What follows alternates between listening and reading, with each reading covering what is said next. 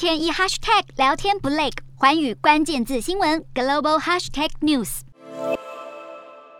法国现任总统马克宏赢得大选，是法国二十年来第一位成功连任的总统。在他的支持者欢呼庆祝时，街头上也出现了示威抗议。马克宏在胜选感言中强调自己没忘记这群反对他的人。截至台湾时间二十五号下午，法国内政部统计，马克宏获得了百分之五十八点五四的得票率，击败雷鹏的百分之四十一点四六。雷鹏再度和国家领导大位擦肩而过，这也是他最后一次角逐法国总统。大选结果出炉后，各国领导陆续发文恭贺马克宏。美国总统拜登、英国首相强生，还有欧盟的各个领袖都表示期待与马克宏继续合作。乌克兰总统泽伦斯基更是表态期盼和法国一起成为更加团结的欧洲。至于对马克宏而言，挑战才正要开始。法国能源价格持续上涨，还有一直难产的年金改革，都引发人民激烈反应。二零一八年的黄背心运动余威犹存，反对派声音始终芒刺在背。在内政压力下，马克宏还得继续捍卫欧盟共同价值，带领法国和欧盟走出乌俄战争和新冠疫情的阴影。